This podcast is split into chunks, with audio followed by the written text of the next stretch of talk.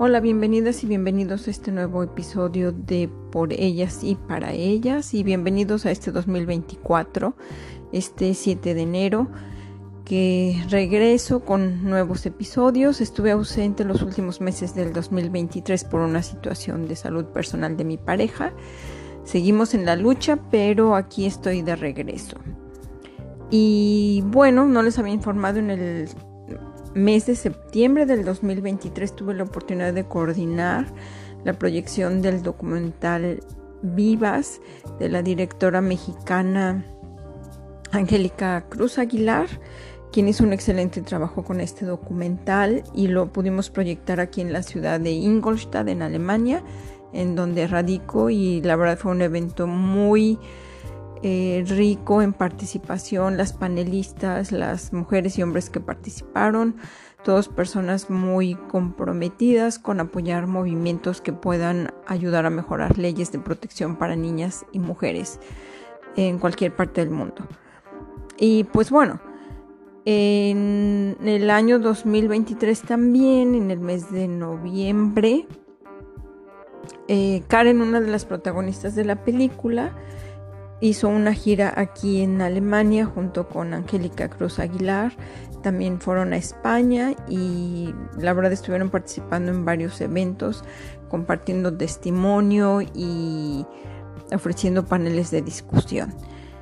En, este documental se relata el testimonio de las dos madres eh, en la lucha por lograr justicia y aclaración en los crímenes de ambas niñas y relatan también los hechos de cómo sucedieron ambos feminicidios.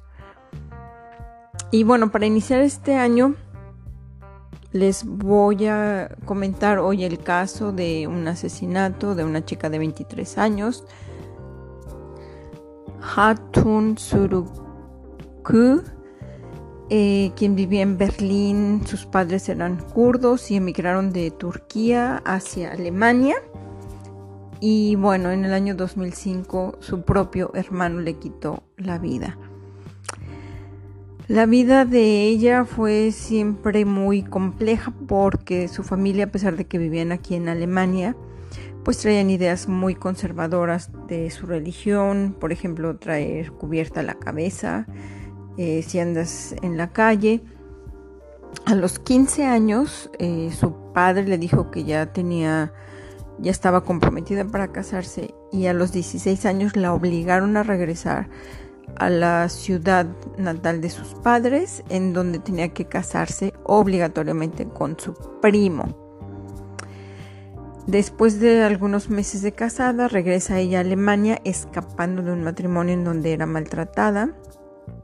De hecho, al llegar a Alemania todavía se le veían algunos golpes como muestra de que realmente sufría violencia por parte de su esposo, pero llegó embarazada, entonces sus padres le decían que tenía que regresar con su esposo porque pues ella era una mujer casada y era su obligación. Sin embargo, después de una discusión, ah, la aceptaron y bueno, se quedó a vivir en la casa de sus padres, una situación bastante incómoda porque ella, por ejemplo, dormía en la misma recámara que sus tres hermanas sus hermanas iban a la escuela y cuando nació el bebé pues a ellas les molestaba porque no podían estudiar, no podían dormir. Entonces era una situación bastante difícil. Por el hecho de ser una mujer divorciada en su cultura, no podía salir a la calle sola, se dedicaba a ayudar a las labores del hogar, a cuidar a su hijo. Y si salía tenía que ser en compañía de un miembro de la familia, en este caso salía ella con su madre. Eh, ella estaba muy cansada de esta situación, entonces decidió engañar a su familia y decirles que su hijo tenía fiebre, que necesitaba llevarlo urgentemente al doctor. Y logra salir de casa, pero en vez de ir al doctor se dirige hacia la oficina de ayuda social aquí en Alemania, en Berlín, y les pide si se puede ir a un albergue en donde viven madres jóvenes con bebés o con niños y que están huyendo de alguna situación de violencia eh, intrafamiliar. Entonces, eh, la oficina le ofrece ayuda, llega ella a un albergue y pues quiere continuar con sus estudios, entonces se registra, empieza a estudiar consigue trabajo y pues se vuelve independiente también financieramente. De hecho, consigue un trabajo en lo que era su carrera técnica, lo que se llama aquí en Alemania el Ausbildung. Y pues bueno, se volvió independiente que logró obtener su propio departamento para ella y para su hijo. Uno de los pasos que dio fue quitarse el descubrirse la cabeza y pues bueno, fue señalada por su familia nuevamente, por sus amigos, porque estaba faltando otra de las reglas, ¿no? De su religión. Después inició una relación con un chico alemán y nuevamente fue señalada como una pecadora, como una hija que deshonraba a la familia. Y pues bueno, esa fue la vida de Haitun hasta que cumplió 23 años y estaba a punto de terminar su carrera técnica, le faltaban dos o tres semanas para obtener su certificado y a ella lo que quería era salir huyendo de Berlín porque recibía amenazas de muerte por parte de sus hermanos y había conseguido un trabajo ya en Freiburg y bueno, decide irse de Berlín, pero hasta que obtenga su, su certificado. Entonces estaba ella visitando la casa de sus padres y uno de sus hermanos, el más joven, le dice que si pueden salir a caminar, que si lo acompaña a, un lado. Él lleva una pistola y a unas cuadras de la casa, bueno, pues decide dispararle, no sin antes preguntarle si se arrepentía de sus pecados. El único pecado de Jainur fue ser mujer, ser independiente, estudiar, querer eh, mejorar la vida de su hijo. Ese, ese fue su pecado. Y bueno, en aquel entonces, que fue en el año 2005, eh, en febrero, la prensa llamó a esto un asesinato de honor que se llamó así porque aparentemente fue planeado por todos los miembros de la familia para limpiar la honra de la familia porque ella este, los avergonzaba. Hatun Ainur, esta chica de 23 años, hizo lo correcto. Ella luchó por tener una vida independiente, luchó por llevar una vida eh, normal para ella como cualquier otra joven en donde puede salir, puede tener una relación con un chico, no importa que sea de otra religión, eh, puede conseguir un trabajo, puede estudiar.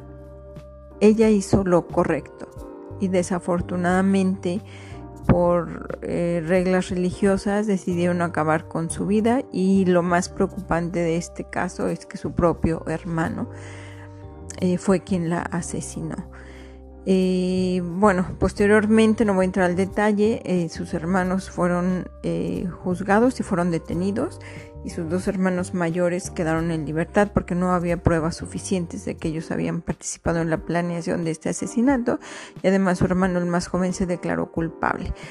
Pero por ser menor de edad aún, dentro de las leyes para las sentencias se le juzgó en base al Código Penal para jóvenes. Eh, se le asignaron nueve años de cárcel, quiere decir que a los 28 años él salió con libertad y según leí pues eh, fue deportado a Turquía y no tiene derecho a volver a entrar a Alemania. Y sus hermanos también viven allá, sus dos hermanos con los que él planeó todo esto. Es una situación muy triste que un joven que acabó con la vida de una chica de 23 años solamente reciba una pena de 9 años y que después salga en libertad y pueda llevar una vida completamente normal.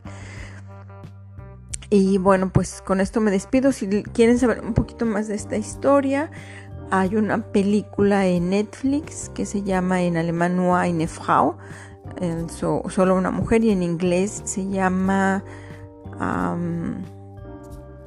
Regular Woman, por si la quieren buscar y bueno, que vean algunos detalles más sobre esta historia. Agradezco mucho la atención y los espero en el próximo capítulo. Les mando un saludo. Hasta pronto.